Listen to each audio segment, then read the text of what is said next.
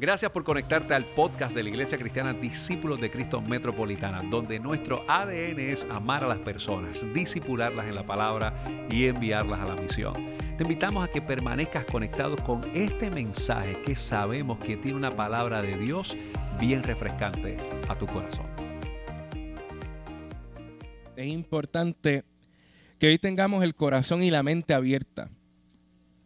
Que hoy este, en ese punto de hacer transición hacia un nuevo semestre que significa muchas cosas, tanto la escuela, la universidad, los trabajos. Eh, pero yo recuerdo que yo le decía, el tiempo que estuve dando clase, le decía a mis estudiantes, tanto a mis compañeros y compañeras de trabajo, que no era empezar desde cero, sino que era dar continuidad a lo que Dios estaba trabajando. Y lo mismo cae en la iglesia es un espacio en donde en medio de esta dinámica nosotros y nosotras podamos eh, gozar de lo que Dios está haciendo en nuestra vida. Y eso no tiene pausas, sino que eso tiene continuidad. Pues como saben, regresé de un viaje y la pasé, la pasaba muy bien por allá por los New York. Y en medio de intentar gozar, de momento, hace un ratito cantábamos de que se levanta la tempestad, pues el vuelo se atrasó. Y entonces eso estuvo complicado. Eh, y en medio de tanta ilusión de ese viaje, de las vacaciones, de pasarla bien, de distraerse un rato y orar y eh, convertirse y reconvertirse por allá y toda la cosa, el vuelo se atrasa. Y en medio de, ese episodio había como que mucha incomprensión y yo decía, Señor, en serio. Eh, yo que vengo súper contento para las vacaciones y de momento el vuelo se va a atrasar y no fue, escuchen, que no fue que lo cancelaron, fue que lo atrasaron al otro día y como quiera, aunque eran unas par de, horas, como quiera la ansiedad de uno, eh, pues obviamente nos sobrecoge por completo. Y decía, Dios mío, pero esto no me puede estar pasando.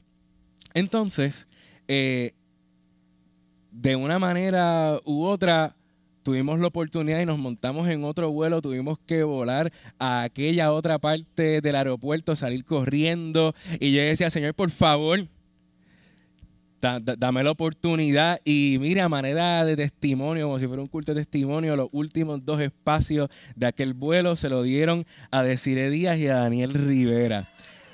Y entonces en medio de eso, yo pompeado y yo contento y decía, diache, hermano, Dios es fiel, gloria a Dios y súper contento.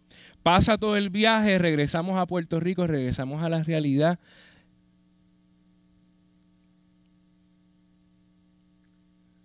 No todo el mundo, en seis días nada más, como que aparentemente tuvo la misma experiencia de que pudiera coger un vuelo tan rápido y pudiera llegar a su destino. Y ahí yo me, puse a pensar, después de glorificar a Dios aquel día y toda la cosa, ¿qué sentido muchas veces tiene nuestra, tiene nuestra petición de que el reino de Dios se acerca y venga a nuestra realidad? Si quien está a nuestro lado está en miseria.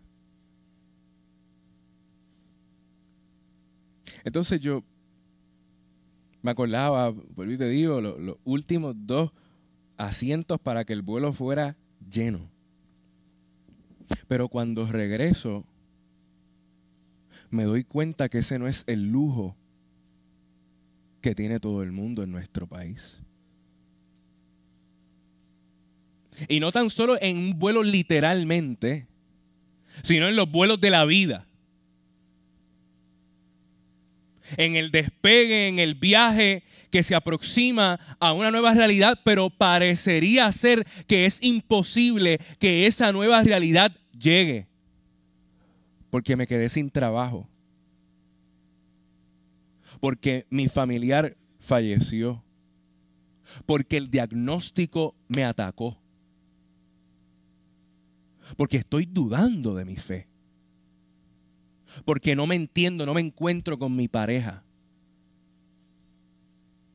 Porque las cosas están difíciles. Entonces muchas veces tú y yo pedimos que el reino venga y es como si fuera un ejercicio automático de ponernos gringolas. El lujo personalista del reino no es lo que Jesús predicó. Jesús predicó la extensión de la misericordia, de la justicia y la gracia para que desde ahí existiera el reino. Entonces en esa confrontación, la oración de venga tu reino se tuvo que reconfigurar completamente. Se tuvo que cambiar por completo. Y, la verdad es que aun cuando nosotros y nosotras podemos disfrutar de este espacio, sea presencial o sea virtual, podamos disfrutar de muchas bendiciones. Hay gente en la calle que no sabe que el reino está cerca. Hay gente que aún no ha tenido la experiencia de ver el reino de Dios venir y percibir la cercanía del reino no tiene que ver con una llegada futura o apocalíptica. La cercanía del reino de Dios tiene que ver con conocer que Dios está en la disposición de transformar nuestras vidas todos los días. Y es desde ahí que entonces tú y yo tenemos que cambiar nuestra oración. Es desde ahí que tenemos que cambiar y transformar nuestro acercamiento al Evangelio.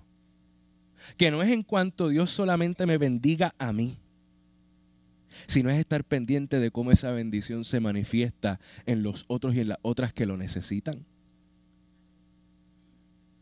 Si, si nos quedamos pensando en ese yo, en ese egoísmo, como predicaba el pastor Eliezer el domingo pasado, desde ahí se va a cultivar una salud mental tóxica y una espiritualidad enajenada que no va a poder percibir la necesidad del reino hoy.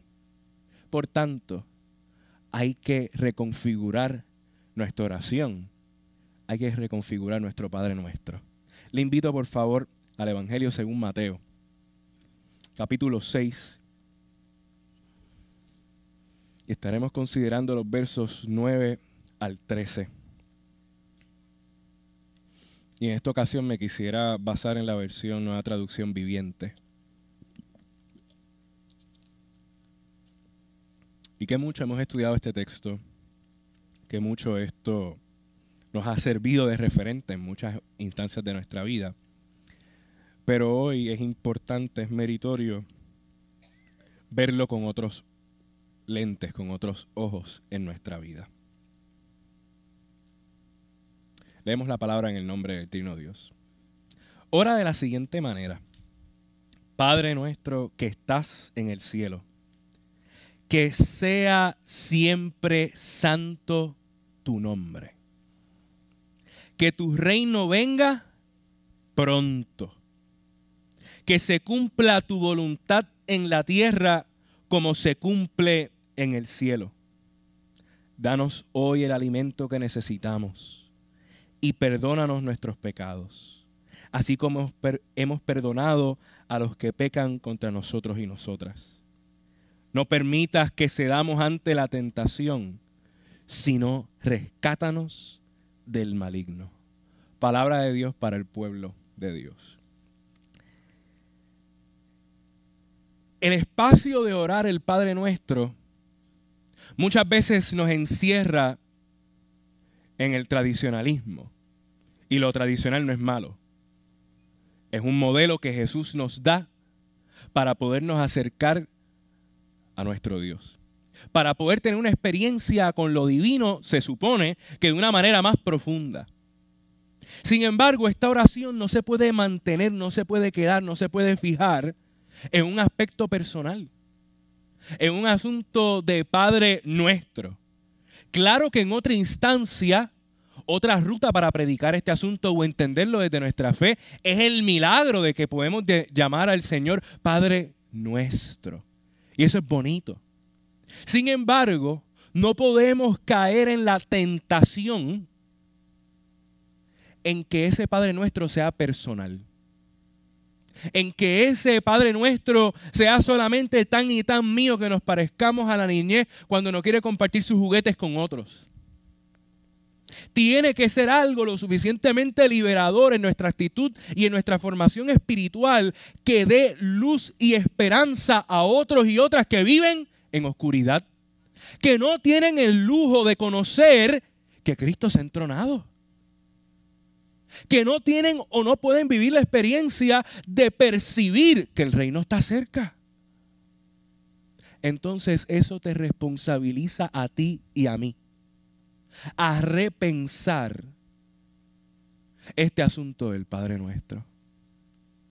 Y obviamente la esperanza y lo más hermoso de que venga tu reino pronto. Desear esto tiene que ver directamente con la enseñanza que Jesús da dos capítulos anteriores. Arrepentidos que el reino de los cielos se ha acercado. Entonces no podemos ser contradictorios ni contradictorias en la celebración de un reino que viene pronto si ya entendemos por la misma boca de Jesús que este reino está ya en medio nuestro. Esto no puede ser una celebración, a modo de sugerencia, de verlo todo como un futuro, como un escape de esta realidad. El milagro de que el reino ya esté aquí, hermano y hermana. Eso cambia todo el panorama de nuestra fe. Eso cambia toda nuestra adoración. Hay veces que queremos cantar, mire, como va a ensayar, como cuando estemos en el cielo. ¿Qué tal si cantamos de verdad cuando, cuando estemos en la tierra llorando en medio de crisis y situaciones para poder proclamar que el reino se ha acercado? Y nos encontramos con el entendido de que hay gente que todavía no conoce que el reino está pronto. Que venga tu reino pronto tiene que ver con que la prontitud del reino no viene a resolvernos, sino que viene a entrar en nuestra intimidad y ministrarnos. O sea, el reino no es un resuelve. El reino no viene tipo handyman que te arregla algo y se va. El reino viene a calar hondo en tu necesidad y en la mía para transformar todo lo que hacemos y somos.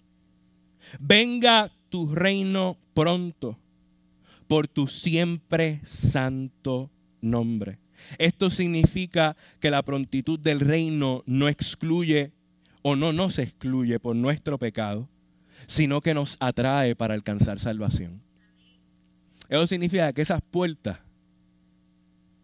o esta, o las que tengamos aquí, siempre tienen que estar abiertas.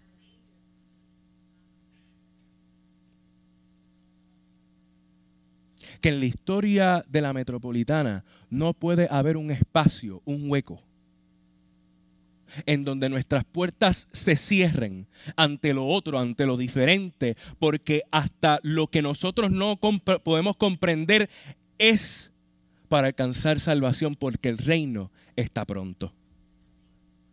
Entonces vamos comprendiendo que, que, el reino esté pronto no es meramente un cosquilleo o un asunto espiritual, emocional, que podamos simplemente llorar o que podamos simplemente decir, wow, qué chévere estuvo el culto, sino que es algo que debe inspirarnos al punto y al colmo de estar en la disposición total de servir, de adorar, de compartir con la gente y buscar la justicia en medio de una sociedad injusta. Venga tu reino pronto, que se cumpla la voluntad del cielo como en la tierra.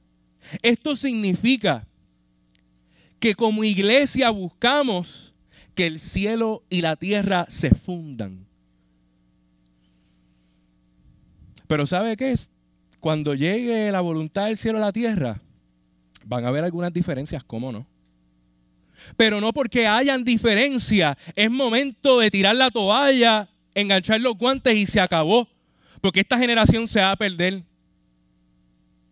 Porque esto, esta juventud no sabe lo que tiene entre manos, no, no siguen el Evangelio como nosotros. Gloria a Dios que cada generación ha sido inspirada por el Espíritu de Dios para seguir a Dios como Dios le ha inspirado. Por eso nuestras puertas no se pueden cerrar. Por eso el entendido del reino no se puede quedar estancado en la Biblia. Disculpe, el plan no es portarme muy bien, pero yo sé que usted va a orar por mí. No se puede quedar estancado en la Biblia nuestro concepto de reino porque ese no es el reino el cual Jesús nos está hablando. Jesús nos está hablando de un reino que percibe que en, en esta calle ya han cerrado dos negocios.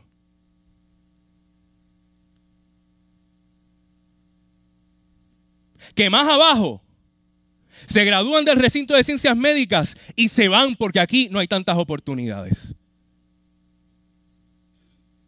Ver el reino pronto aquí tiene que ver que hay niñez pasando hambre. Que hay juventud que busca oídos que le escuchen y no bocas que le critiquen. Percibir que el reino está pronto, amada iglesia, no es meramente celebrar la historia de una iglesia, sino que es repensar que Dios va a ser ahora. Que Dios quiere ser ahora en medio nuestro. No es tener unas extensiones o unos ministerios particulares por tenerlos, porque las otras iglesias los tienen. No, no es eso. Es porque tenemos que hacer todo con intencionalidad.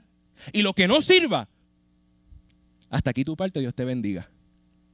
Y lo que puede ser renovado y restaurado para alcanzar las nuevas generaciones durante este tiempo, para reforzar la familia, amén.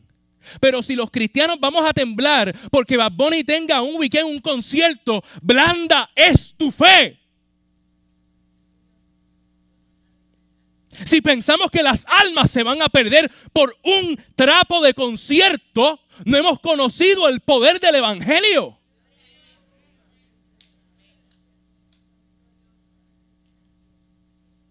Entonces, tenemos que trascender de una fe inmadura a comprender que nuestro Dios le gusta lo contextual. Lo que pasa que a ti y a mí no. Porque lo contextual hoy día tiene que ver con meternos en la cultura. Tiene que ver con meternos bien en la sociedad. Cambiar nuestros estilos de evangelismo y en vez de dar tanto tratado, hablar con la gente. Y quizás eso no nos gusta tanto. Pues queremos que se llene. Porque eso es lo que Dios ha dicho. ¿Y con qué se va a llenar? ¿Con los nietos tuyos nada más?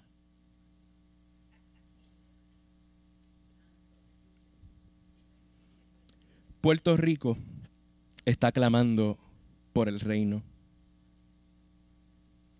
Padres o padrastros violando hijastras. Estamos viviendo la quinta masacre del año. No hay personal en centro médico para atender a esa gente herida. Siguen los aumentos. Y la iglesia no se puede dar el lujo de malinterpretar el Padre Nuestro. Porque si lo hacemos, nuestra salud mental se afecta. Llega y se levanta esa tempestad. Y nos quedamos sin sentido. El reino no es rapto el reino es vida nueva. Dios no viene a raptar nada porque raptar es robar y tú y yo le pertenecemos al Señor. El reino no es lujo, el reino es responsabilidad. Eso significa que esto nos toca. Aquí me voy clásico a decir, dígame o diga ouch, nos toca entonces este asunto de la responsabilidad nos confronta a que muchas veces las cosas no van a pasar como queremos. Y eso hay que trascenderlo un poco. Eso hay que modificarlo. No se preocupe, eso toma tiempo, pero para eso está la iglesia. El reino no es retribución. Lo que aquí se hace, aquí se paga.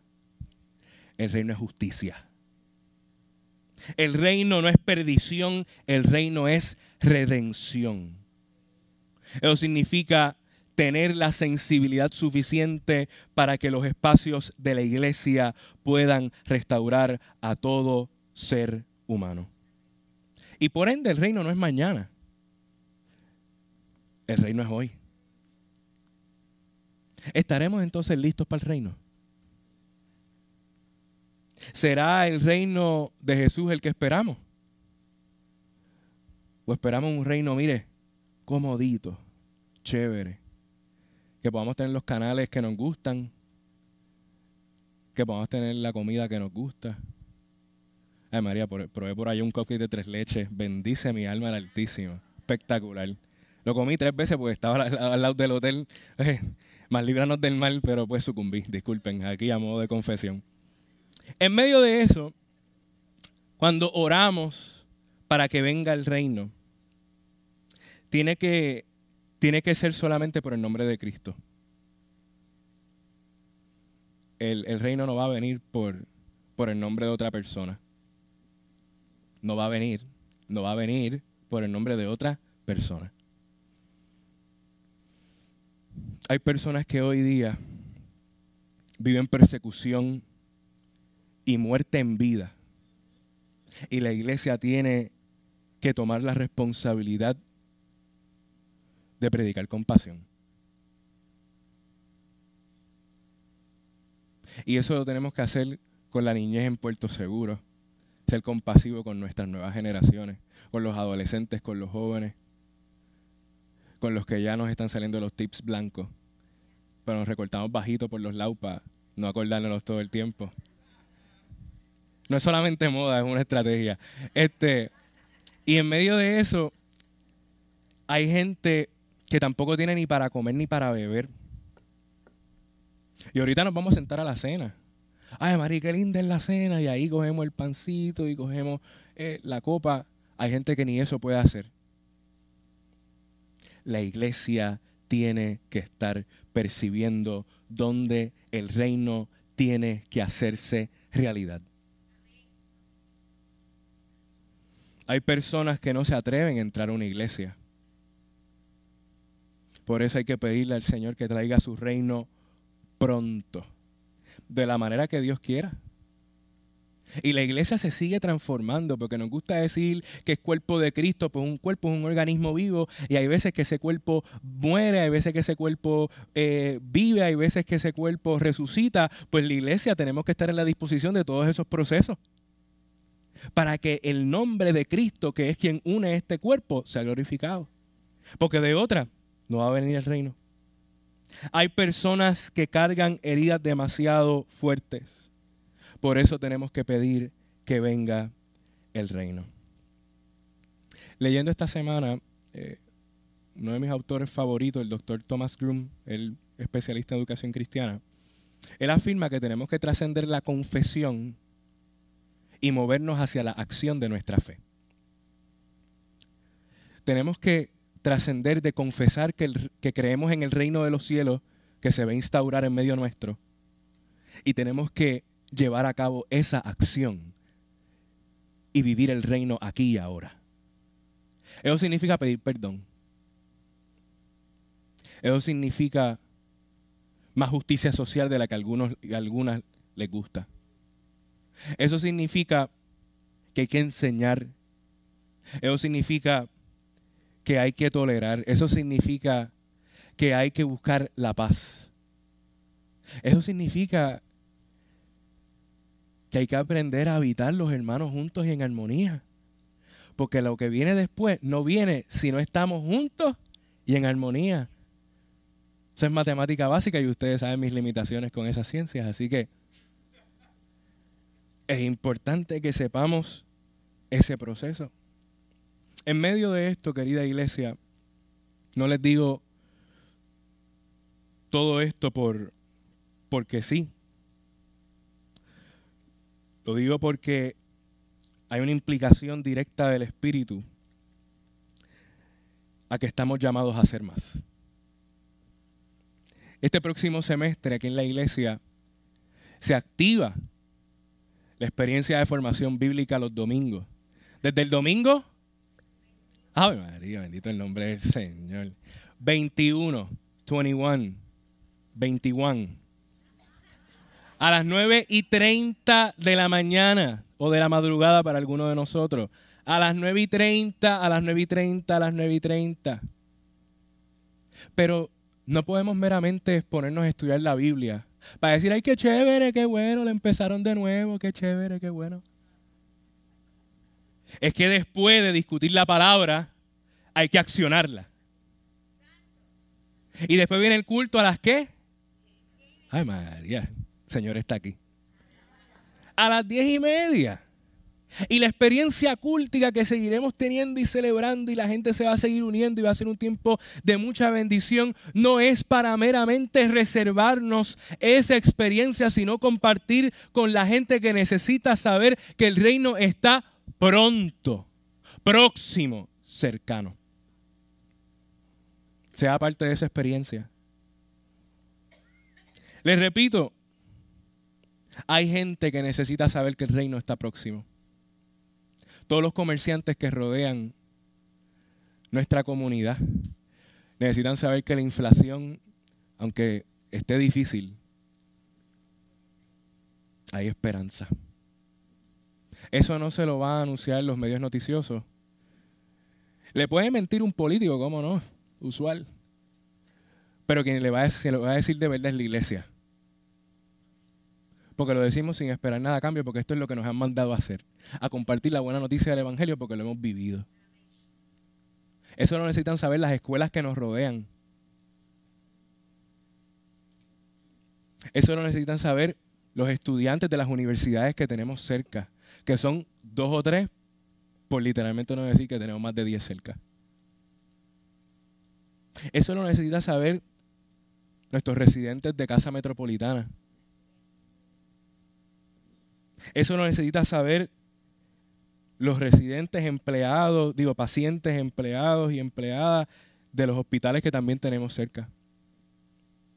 Los residenciales públicos que nos rodean. se retoman muchas cosas ahora,